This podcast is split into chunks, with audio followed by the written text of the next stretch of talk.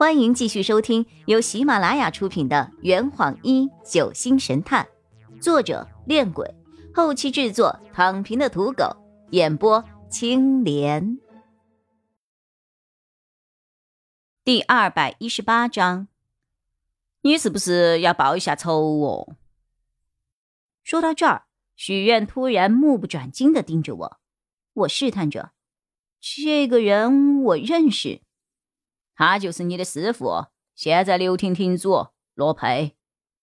我木讷的看着许愿，嘴巴已经完全无法合上了。对头，哎呀，这个就是我们现在还能够对那三个线索持有人展开行动的原因。根据阿罗所说，那三个线索持有人分别就是财卫、盖尔迪斯、林雨生。你不是说你不认识林雨生吗？许愿歪了歪头，我啥子时候说过这个话？就刚才呀！我问你是不是认识我哥的时候，许愿不以为然的摇了摇扇子。我只是说不认识你哥，又没有说不认识林雨生。我去！就在阿罗破解那三个人名的时候，正准备进行第二步，向他们索要线索的时候。第二个意外发生了。三月二十三号的晚上，也就是拍卖会的第二天，会场上的机关不晓得被啥子人启动了。参加会议的来宾和英庭的工作人员一共二百三十四人，直接暴露在了别馆暗藏的刀刃之下，也就是全部遭杀了。根据阿罗的描述，那天晚上从停电开始。不到三分钟，会场上的人就接二连三的全部倒了。当救援队来到现场的时候，地上的那个血粘得连脚踩下去之后抬都抬不起来。粘，这个就是一四年轰动全国的琼山血案的真实情况。那个时候，阿罗带了一身的伤，来到英亭位于琼山边边上的一个分部。被我们的人救了下来，因为他的能力突出，不久之后他就被英庭人事任命为了新的刘婷婷主。琼山血案发生之后，英庭受了重创，在九庭的掩护下，大部分驻守在界外的英庭暗卫都被转入了地下。同时，八庭也在尽自己最大的努力与相关当局进行交涉。最大限度的将英庭组织从琼山案里头抽离出来。那你们有查到袭击会场的人是谁吗？有。许愿用下巴指了举阴影，他就是袭击会场的那个神秘组织的成员之一。说白了，就是九子。通天别馆是被九子袭击的。其实这个也是我们后来才查出来的。英庭出了叛徒，猎龙计划的行动方案遭泄露出去了。九子早有防范，于是便在通天别馆里头将计就计，打了我们一个反击。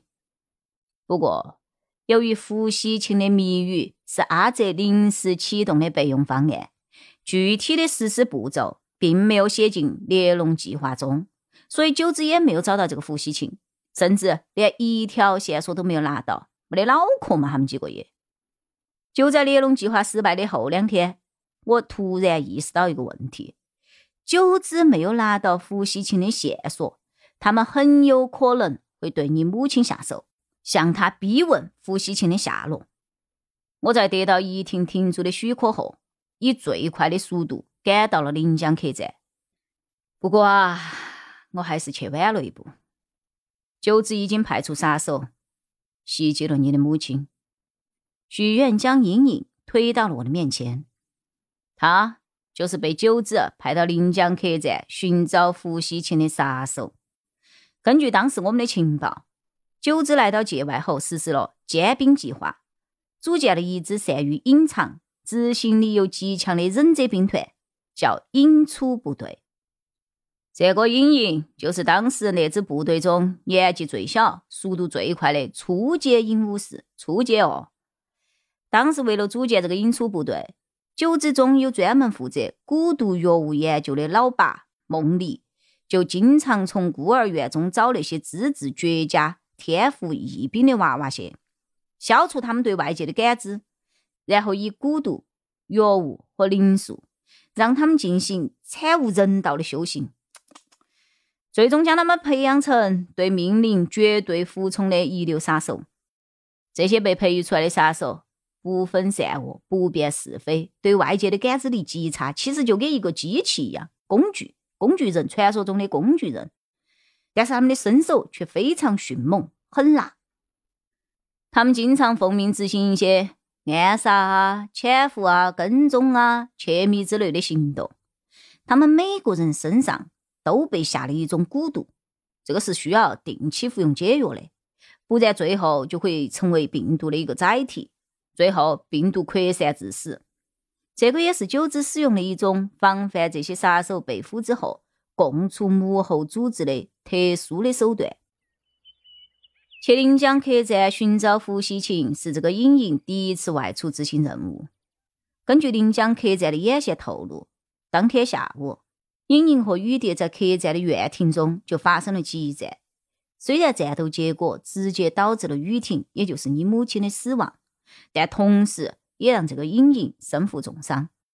当我发现他的时候，他基本上已经失去了行动能力，差不多就只有一口气了，倒在这个客栈里头最不起眼的一个卡卡头，又冻又饿，都差不多马上就要嗝屁了。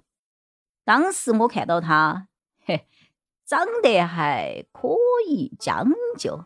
哎，不对，是当时我看到他还略有几分可怜。就大发慈悲把他拖了回来，最后我费尽心力帮他去除了身上的蛊毒，你看嘛，就这个样子。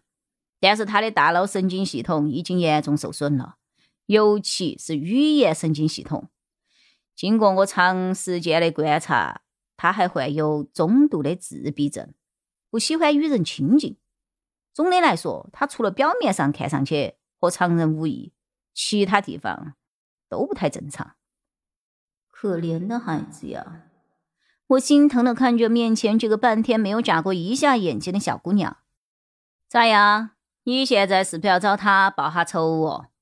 许愿坏笑着，嘿，我可以命令他站到原地不动，让你肆意揉捏。这坛已经喝完了，呵，你猜出凶手是谁了吗？